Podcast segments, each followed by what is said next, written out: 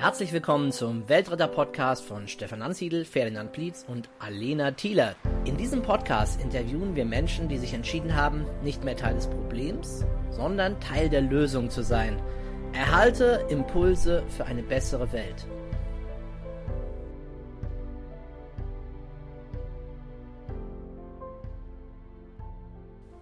Herzlich willkommen zu einer neuen Folge des Weltretter Podcasts, diesmal mit Ferdinand Plietz und ich habe hier Sebastian Becker vor mir sitzen, den Head and Founder des nachhaltigen Modelabels Detory. Sebastian, schön, dass du hier bist. Hi, danke für die Einladung. Freut mich sehr. Ich freue mich auch auf das Interview, das vor uns liegt. Wird mit Sicherheit spannend. Sebastian, auf eurer Website steht, wir sind Detory, ein stylisches Label für nachhaltige und hochwertige Fashion. Mit eurem Support und unserer Leidenschaft übernehmen wir gemeinsam soziale Verantwortung. Richtig, ganz genau. Das ist so unser Credo, was wir einfach auf die, uns auf die Flagge geschrieben haben. Und dieser kurze Satz oder diese kurzen Sätze beschreiben eigentlich ziemlich genau, dass wir, was wir erreichen wollen. Also wir wollen die Welt ein Stückchen verbessern und ähm, achten eben darauf oder sehr darauf, wie unsere Kleidung produziert worden ist, wo sie hergestellt worden ist, wer daran beteiligt war mhm. und was danach mit ihr dann auch noch passiert. Das finde ich super spannend. Mit diesen wenigen einleitenden Sätzen hast du jetzt schon bewiesen, dass du hier nach unserer Definition ein Weltretter bist, dass du hier richtig bist in diesem Podcast. Und mich interessiert nur für unsere Community, mich interessiert natürlich immer, was für ein Mensch steckt da dahinter. Und ich mutmaße jetzt mal, du wolltest nicht schon immer ein Modelabel gründen. Also, wie ist eure Geschichte? Wie ist deine Geschichte?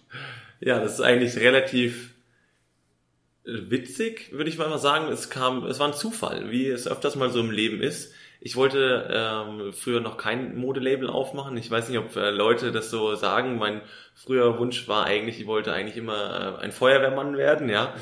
äh, bin dann im Handel gelandet jetzt letztendlich und ja, hab jetzt, das kam daher, weil ich relativ groß bin. Das sehen jetzt die, die Hörer leider nicht, aber ich bin zwei Meter groß und da ist es schon immer recht schwierig gewesen, für mich Mode zu finden. Ja. Und daher habe ich gesagt, okay, es ist so schwierig, fair hergestellte Kleidung aus ökologischem Anbau zu finden. Ähm, ja, da mache ich es einfach selbst. Ja, und auf meinem Weg dorthin habe ich per Zufall äh, meinen Mitgründer, den Julian Herrhammer, kennengelernt. Und da habe ich gesagt, lass uns doch abends mal ein Bier trinken ähm, lass uns das mal ein bisschen, ja, verfestigen, diese Idee. Und daraus ist dann die Firma oder das Fashion-Label Deetery entstanden. Okay, richtig cool. Also du sagst sozusagen aus eigener Betroffenheit, du hast mit deiner Körpergröße da nie was gefunden. Und dir war dann auch ganz wichtig schon immer, dass die Mode fair und sozial hergestellt wird?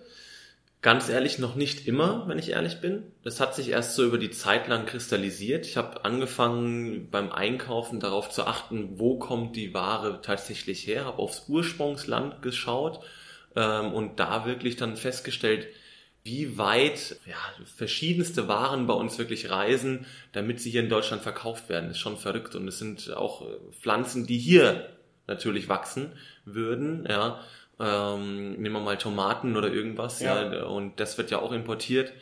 Und das hat mich ein bisschen abgeschreckt und hat mich zum Nachdenken angeregt und dann habe ich so ein bisschen mich da weiter informiert und bin dann darauf gekommen, okay, was ist eigentlich so die übelste Branche, die man so angehen kann und es war tatsächlich dann die Modebranche. Okay. Und Aha. das hat sich natürlich dann bei mir wieder gespiegelt durch dadurch, dass ich schon nie einfach Klamotten gefunden habe, habe ich gesagt, okay, komm, ich probiere es einfach, wir probieren es einfach, wir machen die Welt ein bisschen besser.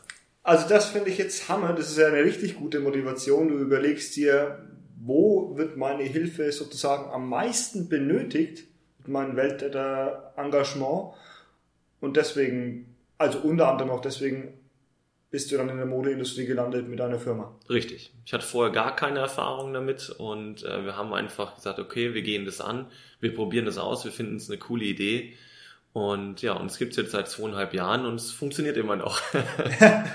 ja, sehr cool. Okay, dann möchte ich mal in das Thema reingrätschen. Du sagst, die Modeindustrie, da gibt's am meisten Nachholbedarf, da gibt's am meisten aufzuholen. Warum? Was läuft denn schief in der konventionellen Modebranche? Alles. Das ist sehr schwierig. Also es ist wirklich alles, was dort falsch läuft. Ähm, man kennt es ja vor, ja, ich, ich glaube, es war um 2013, 2014 rum, wo diese Fabrik in Bangladesch abgebrannt ist, wo über 3000 Leute gestorben sind, ja. ähm, einfach weil sie wie Mäuse in einen Käfig eingesperrt waren und dort arbeiten mussten.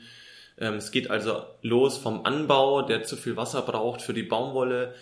Ähm, es geht um die Monokulturen, es geht um die Verarbeitung. Die Leute werden nicht bezahlt. Das ist quasi moderne Sklaverei. Die Leute werden einfach bis zum ja, bis zur völligen Erschöpfung ausgebeutet, müssen dann nähen, müssen die Ware weiterverarbeiten, ähm, werden illegal eingestellt. Ähm, dann, wenn mal wieder ein Audit stattfindet von irgendwelchen Großen, dann ist natürlich alles super, ja. Und keine Kinder arbeiten zufällig gerade an diesem Tag, an dem angekündigten Audit in dieser Firma. Ähm, ja, es ist also von A bis Z ist es wahnsinnig falsch einfach und ähm, es läuft alles falsch. Und mhm. ja, auch die Mengen, die dort produziert sind, einfach völlige Überproduktionen, das kann man gar nicht in Worte fassen. Da wird Ware geschreddert oder verbrannt, weil es äh, günstiger wäre, als sie irgendwo anders abzuvermarkten. Ähm, ja, wenn man da ein bisschen tiefer einsteigt, ist es schon wirklich sehr erschreckend. Kannst du das nochmal erklären? Das interessiert mich jetzt. Wieso wird zu viel produziert und dann wieder geschreddert? Ja, es ist einfach die Überproduktion. Also Masse macht gleich Preis. Ja. Das heißt also, wenn ich mehr order, kann ich also den Preis noch mehr drücken. So ein T-Shirt in so. konventioneller ähm, Herstellung, der Preis ist irrwitzig. Also der wird für ein paar Cent produziert und hier dann für mehrere Euro dann verkauft. Ja, ähm, richtig teuer. Also muss man ja. einfach sagen, dass die, ähm, die Fashion ist ja echt richtig teuer. Und man denkt ja immer, je mehr ich dafür bezahle, desto besser ist produziert worden. Und es ist leider völliger Irr Sinn, sondern es ist einfach Falschdenken. Ähm, alle Label, alle großen Hersteller produzieren an verschiedenen Standorten, aber es sind eigentlich immer dieselben Standorte. Also sie produzieren in derselben Fabrik äh, zur selben Kondition. Vielleicht das Grundmaterial ändert sich ein bisschen, aber die Herstellung ändert sich kein bisschen. Also die Verarbeitung ist immer dieselbe. Ja. Okay. Und das macht ihr bei Detory anders? Richtig. Und es gibt jetzt, es gibt ja mehrere Modelabels, die sich das auf die Fahne schreiben. Wir produzieren nachhaltig, wir sind, wir bringen da Licht in die, in die Branche. Was ist dann besonders an Detory? Dass wir zu fast 100% Gläsern sind. Wir kennen unsere Bauern, die die Baumwolle für uns anpflanzen. Wir wissen, was sie sonst noch so treiben. Wir erlauben den Bauern auf unseren Feldern eben auch noch ihre normalen Lebensmittel mit anzubauen, also keine Monokulturen, es ist reiner Bioanbau, ohne Pestizide, ohne irgendwelche chemischen Zusätze. Danach geht es weiter in die Verarbeitung. Wir zahlen immer über den Weltmarktpreis. Das heißt, es ist immer eine faire Bezahlung für den Bauern möglich und wir haben das Ganze eben auch noch so weit gesponnen, dass es dann eine Deutsche gibt, die, die diese Werte, sage ich mal, diese westlichen Werte dort rüberbringt. Das heißt Arbeitssicherheit, Krankenversicherung, einen Weg zur Arbeit, der gesichert ist. Das heißt, ich muss nicht laufen mehrere Kilometer, um dort arbeiten zu können oder muss dort wohnen, sondern ich kann bei meiner Familie wohnen mhm. und werde abgeholt und zur Arbeit gefahren und abends wieder nach Hause gefahren und ich krieg dort was zu essen, habe geregelte Arbeitszeiten von acht Stunden. Ja, ähm, also das ist ziemlich umfangreich und wir haben darüber einen Film gedreht und deswegen sind wir eben zu 100 Prozent, will ich jetzt fast sagen, durchsichtig und gläsern und achten extrem darauf, wie das Ganze produziert wird. Das macht uns so besonders. Richtig cool, Sebastian, richtig cool. Wie läuft denn dann so ein Arbeitstag ab in dieser Schneiderei und wer ist diese Person, die das leitet, diese Deutsche, von der du gesprochen hast? Also in der Schneiderei ist einer der wenigsten Arbeitsschritte, die eigentlich dort beginnen. In der Schneiderei geht es früh los. Es gibt einen ähm, Blowing Room, das heißt, da wird die angelieferte Baumwolle wird dort gereinigt ähm, wird zur Weiterverarbeitung durchgesäubert ähm, und dann kommt sie, wird sie natürlich zu einem Garn gesponnen und ein Leinen entsteht daraus und dann darauf folgt dann eben die Kontrolle. Es wird eingefärbt unter Umständen, ja, man, es gibt ja nicht nur weiße und schwarze T-Shirts, vielleicht mal auch ein blaues oder ein rotes oder ein grünes und die werden bei uns auch mit wasserbasierenden Farben ähm, hergestellt. Das heißt also auch danach kommt dieses Wasser, was natürlich etwas verschmutzt ist, das ist ganz natürlich bei einem Färbeprozess, ähm, wird in einer Aufbereitungsanlage, in einer Kläranlage wieder aufbereitet und wird dann zum Gießen der Pflanzen wieder genommen. Also es, es Der Baumwollpflanzen. äh, denn nicht nur der Baumwollpflanzen, sondern aller Pflanzen, die dort im Umkreis sind. Wir, wir schicken dieses Wasser auch nirgendwo hin, sondern wir lassen es eben dort und die angrenzenden Bauern können das Wasser wieder für ihre Pflanzen benutzen. Ja. Genau.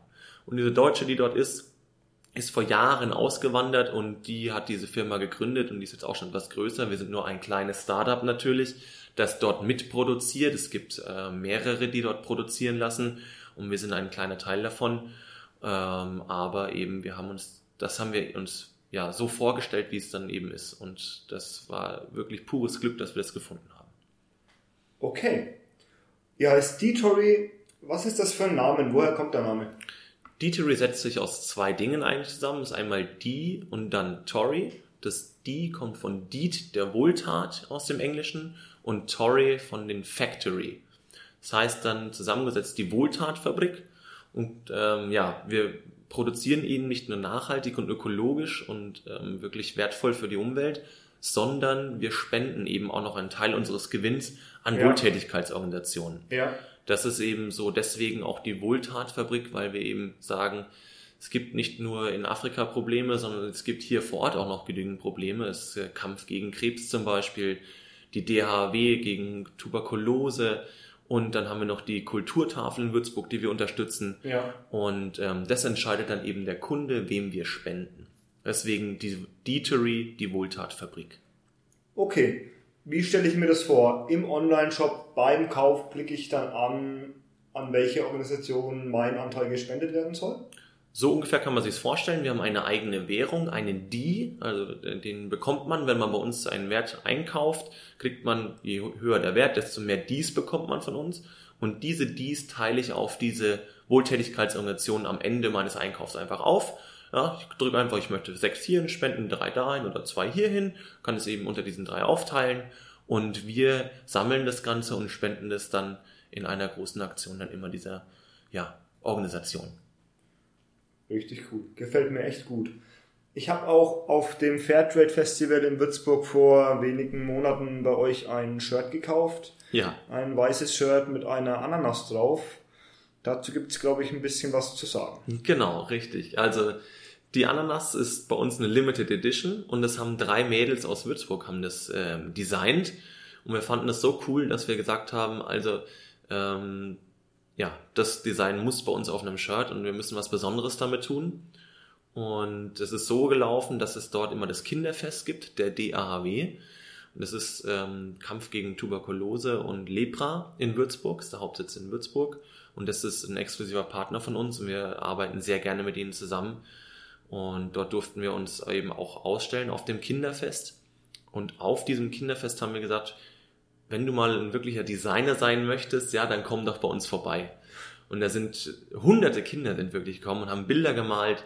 Ähm, man, wir haben eine kleine Auswahl auf Facebook hochgestellt, war Ja. faszinierend.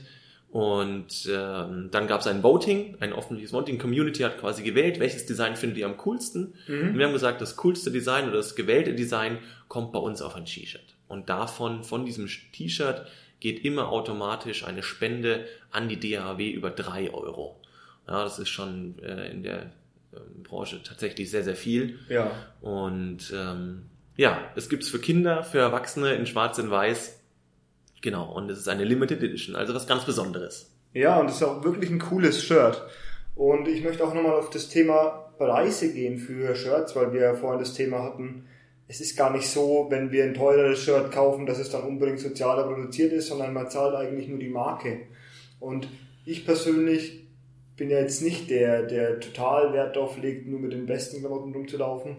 Und dementsprechend habe ich mich auch schon oft darüber aufgeregt, was manche Marken kosten. Ja, Und dann habe ich mich bei euch auch gewundert, als ich dann bei euch einkaufen war, weil wir kennen uns und ich glaube dass dir, dass es sozial ist, was dahinter steckt und dass da wirklich einiges dahinter ist. Und die Preise sind völlig, das sind völlig normale Preise. richtig. Das war also ein Ansporn von uns, dass wir ähm, trotz der fairen und teuren Herstellung ähm, trotzdem auch den, den breiten Markt erreichen können. Dass die Leute halt vielleicht zweimal überlegen, sagen, okay, pass auf, ich kaufe mir jetzt für 20 Euro ein T-Shirt äh, im H&M oder für noch günstiger, ja. Oder ich gebe vielleicht dann mal 30 Euro aus oder 35 Euro und kaufe mir ein T-Shirt, wo ich die Geschichte hinter dem T-Shirt kenne, Ja. wo ich die Hersteller kenne, die aus Würzburg kommen ähm, und wo ich weiß, wie es produziert worden ist und was ich mit diesem T-Shirt erreichen kann. Dass ich den Bauern unterstütze, dass ich die Familie unterstütze, dass sie sich was zu essen leisten können, dass sie ihre Kids zur Schule schicken können, ja, dass die Schneider eben nicht unter unwürdigen ähm, ja, Arbeitsbedingungen dort die ganzen Sachen nähen müssen, sondern dass sie wirklich ein geregeltes Arbeitsverhältnis haben, so wie ich es mir auch wünsche, so wie ich auch behandelt werden möchte. Klar. Das war uns sehr wichtig und deswegen haben wir gesagt, wir verzichten auf eine große Marge bei uns und machen es jedem möglich, so ein Shirt eben sich zu erwerben. Ja. Bist du zufrieden? Wird das angenommen? Es wird angenommen, man könnte immer zufriedener sein, sage ich natürlich. ja. ja. Ähm, aber was halt schön ist, dass wir nicht nur unsere eigenen Dinge produzieren oder produzieren lassen können, sondern durch diese 100% aus einer Hand Produktion können wir eben auch für Unternehmen und Schulen und äh, Vereine können wir Sachen produzieren, eben mit der, mit dem Hintergrund, okay, es gibt jetzt viele Fairtrade Schools, ja, die haben aber total schlechte ähm, Schulkleidung zum Beispiel. Und das ist ja das Einfachste, was man ändern kann. Die kommen zu uns, wir entwerfen auch für diese Schulen Designs, wir drucken das nachhaltig eben auch, wir haben auch deutsche Hersteller, heißt wir holen nur die Blankos und ähm, produzieren dann eben weiter. Ähm, das können wir alles richten und können eben auch in deren Design tatsächlich unsere oder deren Sachen ähm, herstellen und unsere, unser Stück wieder der Welt zurückgeben. Das finde ich sehr schön. Das ist cool. Das wusste ich auch noch nicht. Ja, Das heißt, wenn ich jetzt für meine Firma, die Ökokiste Schwarzach, ein paar Shirts bestellen möchte für meine Mitarbeiter, ich brauche 30 Shirts und 20 Pullover, dann holst du die Blankos von der Schneiderin oder über die Firma dort, wo ihr schon zusammenarbeitet richtig, ganz genau. und ihr lasst es hier dann veredeln in Deutschland. Genau, entweder je nachdem, wie groß das Volumen ist und macht es Sinn, vielleicht dort in Afrika direkt zu produzieren oder auch zu veredeln. Oder dann hier in Deutschland haben wir mehrere super ähm, Partner gefunden, ähm, die auch sich dieses nachhaltige und ökologische auf die Fahne geschrieben haben, ähm, mit denen wir hier sämtliche Designs, Farben wirklich nachhaltig produzieren können. Wir hatten es noch gar nicht vom Herkunftsland, das ist mir jetzt gerade bewusst geworden. Du Ja. sagst Afrika, wo genau? Im Norden von Tansania, so bei Arusha, wird unsere Baumwolle angebaut und geht dann kurz über der Grenze nach, äh, nach Kenia rein und dort wird es dann eben weiterverarbeitet. Da haben wir mehrere Produktionsstätten und ja, da, das unterstützen wir eben damit. Ihr habt mehrere Produktionsstätten in Kenia.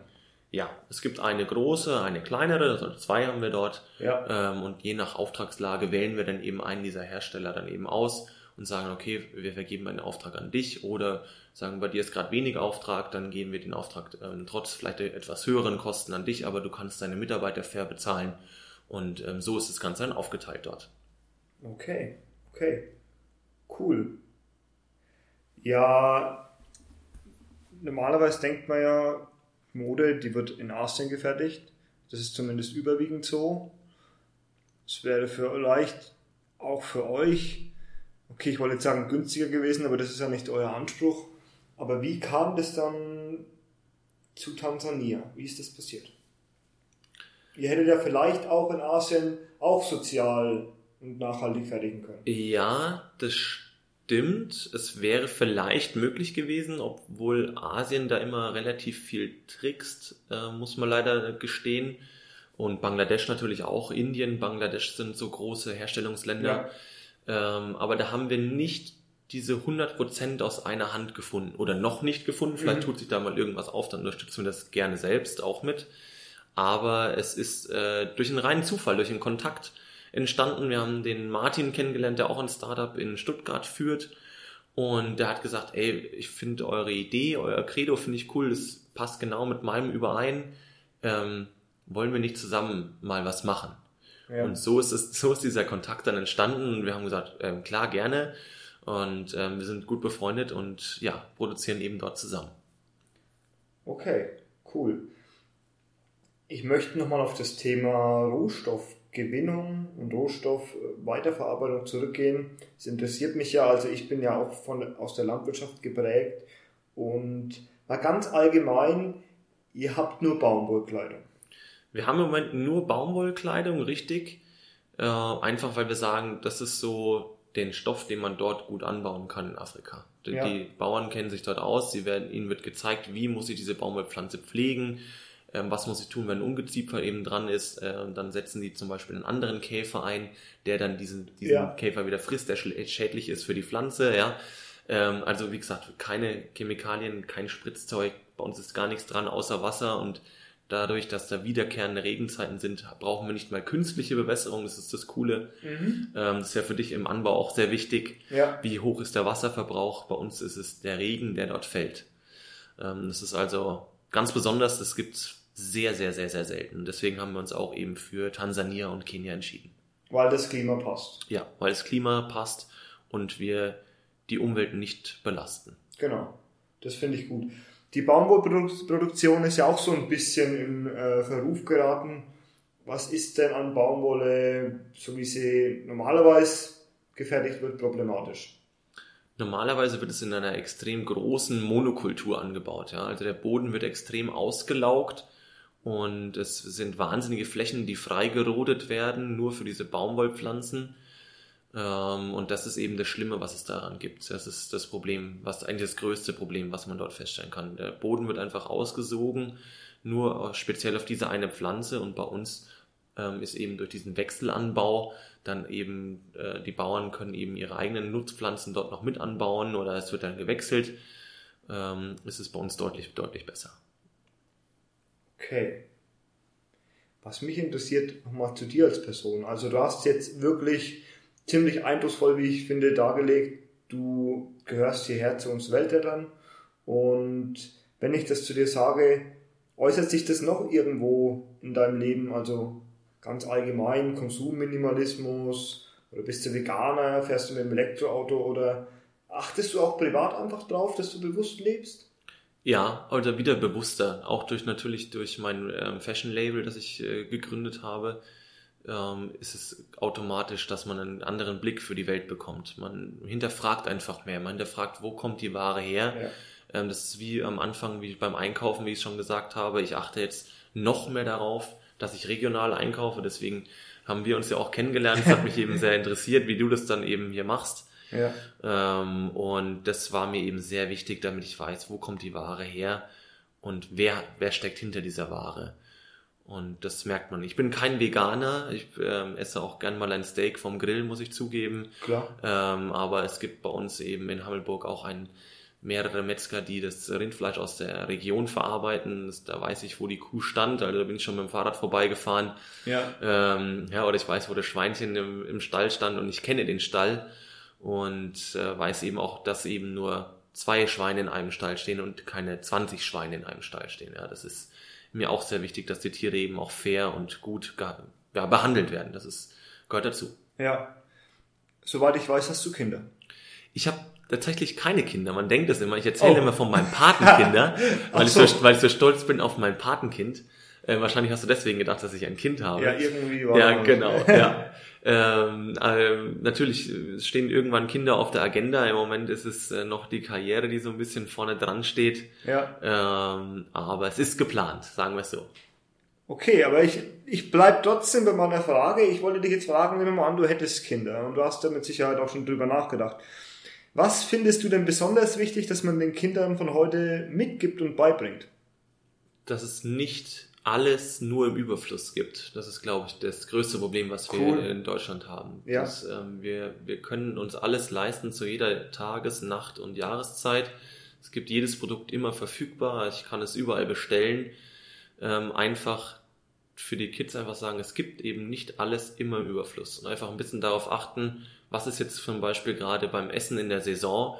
Vielleicht ernähre ich mich dann ein bisschen inländischer und bewege dadurch natürlich auch die großen, ähm, wie ein Lidl, wie ein Aldi, wie ein E-Center, vielleicht die Produktion oder den Einkauf da ein bisschen zu hemmen. Ähm, Mhm. Einfach, dass diese über, überschwängliche ja, Konsumgesellschaft ein bisschen nachgibt. Das wäre mir, glaube ich, am wichtigsten. Okay. Wenn du einen Wunsch frei hättest für die Welt, Sebastian, was braucht die Welt von heute am allermeisten? Ha, das ist eine schwierige Frage. Sie bräuchte so viel. Ich glaube, es würde reichen, wenn wir ein bisschen mehr Achtsamkeit der Welt geben. Ja. Das wäre, glaube ich, dann werden schon, würden sich sehr, sehr viele Probleme einfach lösen. Man würde auf den anderen achten, man würde darauf achten, wie, wie lebe ich ähm, und dadurch eben auch, wen beeinflusse ich durch mein Leben, ja, wen, wer könnte darunter leiden. Und wenn ich darauf ein bisschen mehr Acht gebe, ist es, glaube ich, sehr, sehr einfach, die Welt ziemlich schnell zu ändern. Das finde ich richtig gut. Also es geht übrigens auch, das ist so unsere Standardfrage bei den Weltrettern und es geht auch oft in, die, in diese Richtung. Mhm. Die Leute müssen aufeinander achten und vor allem muss man sich mal bewusst machen. Genau. Wie man lebt und welche Auswirkungen das womöglich hat. Ja. Als Unternehmer mal eine Frage von Unternehmer zu Unternehmer. Nehmen wir mal an, wir nehmen an, Zeit und Geld spielen jetzt mal keine Rolle. Mhm. Welches Projekt würdest du sofort in Angriff nehmen? Ich würde noch mehr das äh, Engagement auf der Welt vorantreiben, wenn Zeit und Geld keine Rolle spielen würden, dass ich erstmal, natürlich würde ich die Kriege beenden, ähm, wie würde ich das anstellen? Ich würde die Strukturen in den Ländern festigen, würde jedem ein, eine Arbeit geben, dann wäre keiner unzufrieden und würde diese Gier bei den großen Nationen etwas zurückschrauben wollen. Wie würde ich das anstellen? Das ist ein gewagter Plan, aber das würde jetzt zu weit führen. Ich glaube, da sitzen wir noch die nächsten Jahre hier. Ja. Ähm, aber das wäre, Gerne. das wäre, das wäre, wäre ein, ein Anliegen von mir, einfach die Struktur in den manchen Ländern zu ändern, dass Leute wirklich fair bezahlt werden, fair leben können, sich ihr Leben leisten können und nicht ausgebeutet werden. Das wäre mir sehr wichtig. Ja. Und was denkst du, brauchst dafür? Wieso sind denn die Strukturen ich weiß, das ist eine komplexe Frage. Mhm. Aber diese, es gibt wirklich viele Länder, in denen einfach so viele Missstände vorherrschen. Was ist denn da das größte Problem? Oder ein, vielleicht ein Problem, wo du sagst, das erkennst du jetzt für dich, dass es da drückt? Boah, das ist wirklich schwierig. Aber ich glaube einfach, die Machtansprüche von manchen Menschen oder manchen Nationen ähm, auf zum Beispiel Grundstoffe, also Erdöl. Ja. Schau, egal, seltene Erden. Ja. Ähm, da wird Land gekauft, das ihnen eigentlich nicht gehört, nur um darüber die Macht eben zu erhalten und damit auch den, den, den Wandel auf dieser Welt ähm, wird dann einfach stillgehalten. Die Leute werden klein gehalten, sie können sich gar nicht selbst weiterentwickeln, sondern es wird vorgegeben, wie sie sich zu entwickeln haben und das ist, glaube ich, echt ein Problem. Ja, Gefällt mir sehr gut deine Einstellung. Deswegen die Frage jetzt, wenn die Hörer sich denken, wow, ist cool, Detory, ich bestelle mir doch glatt mal meine nächste Hose, mein nächstes Shirt dort. Wie findet man dich? Wie nimmt man Kontakt zu euch auf? Hm. Hosen wird im Moment noch ein bisschen schwierig bei uns. Wir machen im Moment nur Herren, Damen, Kinder, Oberbekleidung. Okay. Aber wir sind dabei, Hosen mit aufzunehmen von einem befreundeten Label, die auch das sich auf die Fahne geschrieben haben. Deswegen äh, stay tuned und schaut immer mal wieder rein, was es Neues bei uns gibt. Aber man findet uns ganz einfach ähm, auf allen sozialen Netzwerken natürlich. Äh, Instagram detery-style oder detery.com. Auf Facebook einfach Detery eingeben und dann seht ihr schon die zwei Mars Lotion Pyramiden mit dem Strich in der Mitte. Das ist ja unser Logo, ja. was wir da haben. Weiße Pyramiden auf dem schwarzen Hintergrund. Und ja, dann seht ihr und erfahrt ihr noch mehr über uns. Cool. Detory schreibt man übrigens D-E-E-T-O-R-Y. Genau. Dieses Logo, das du jetzt gerade mal umrissen hast, vielleicht können wir es uns ungefähr vorstellen. Wie sieht das aus und was bedeutet das? Genau, es sind zwei Pyramiden. Die eine steht ganz normal da und die andere kommt von oben und die treffen sich quasi oder küssen sich quasi in der Mitte. Steht dafür, dass äh, Maslow ist dafür bekannt, dass mhm. er sagt, okay, es sind erst die Grundbedürfnisse, die abzudecken sind und dann kommt ganz oben die Selbstverwirklichung. Ja. So sollte es eigentlich sein, aber jetzt kommt die umgedrehte Pyramide, die von oben kommt wir merken, wir haben alles, wir leben im Überfluss, wir haben eine Wohnung, wir haben Essen, wir haben Trinken, wir haben genügend Kleidung, wir haben Strom, Wasser, was man sich nur vorstellen kann, was bei vielen nicht selbstverständlich ist. Und wir leben einfach noch diesen extremen Überfluss einfach auf, äh, aus. Und das ist das, was es bedeuten soll, dass man sich wieder besinnen soll, okay, was ähm, können wir eigentlich ändern, um dem Ganzen entweder zurückzugeben. Und der Strich in der Mitte, das sind wir. Wir möchten wieder das Gleichgewicht herstellen. Ja, deswegen mhm. spenden wir eben auch an diese Wohltätigkeitsorganisationen. Deswegen produzieren wir fair, deswegen produzieren wir nachhaltig und ökologisch. Das steckt dahinter. Mhm. Schön, schön. Gibt es etwas, was du der Welt der Community noch sagen möchtest, Sebastian? Das ist eigentlich relativ simpel. Achtet darauf, was ihr einkauft. Schaut vielleicht mal bei mir im Shop vorbei. da wisst ihr jetzt genau, wo es herkommt. Ähm, und ansonsten achtet einfach ein bisschen auf die Umwelt und auf eure Mitmenschen. Dann ist allen geholfen und dann kriegen wir das alles schon wirklich hin. Ich glaube auch, dass wir auf einem sehr guten Weg sind. Ja. detory.com oder de, wie ist die Website? detory.com tatsächlich. Okay, also Leute, ihr wisst Bescheid. Gleich mal checken. detory.com. Ich finde, es ist eine wahnsinnig coole Sache, die Sebastian da zusammen mit seinem Kollegen auf die Beine stellt. Wo sitzt ihr eigentlich mit eurer Firma? Ähm, wir haben uns in Würzburg gegründet tatsächlich ähm, und jetzt im Moment haben wir unseren Firmensitz nach äh, Winterhausen verlegt. Mhm, das ist, nahe Würzburg. Genau, ist nahe Würzburg und wir sind hier aus der Region und deswegen unterstützen wir auch eben regionale Herstellung. Genau. Sebastian, das hat mir sehr gut gefallen. Vielen Dank, dass du hier warst und ich wünsche dir weiterhin viel Erfolg. Super, vielen Dank für die Einladung und macht's gut. Das war eine Folge des Weltretter Podcasts Möchtest auch du Teil der Lösung werden? Dann geh auf www.welt-retter.org und mach mit.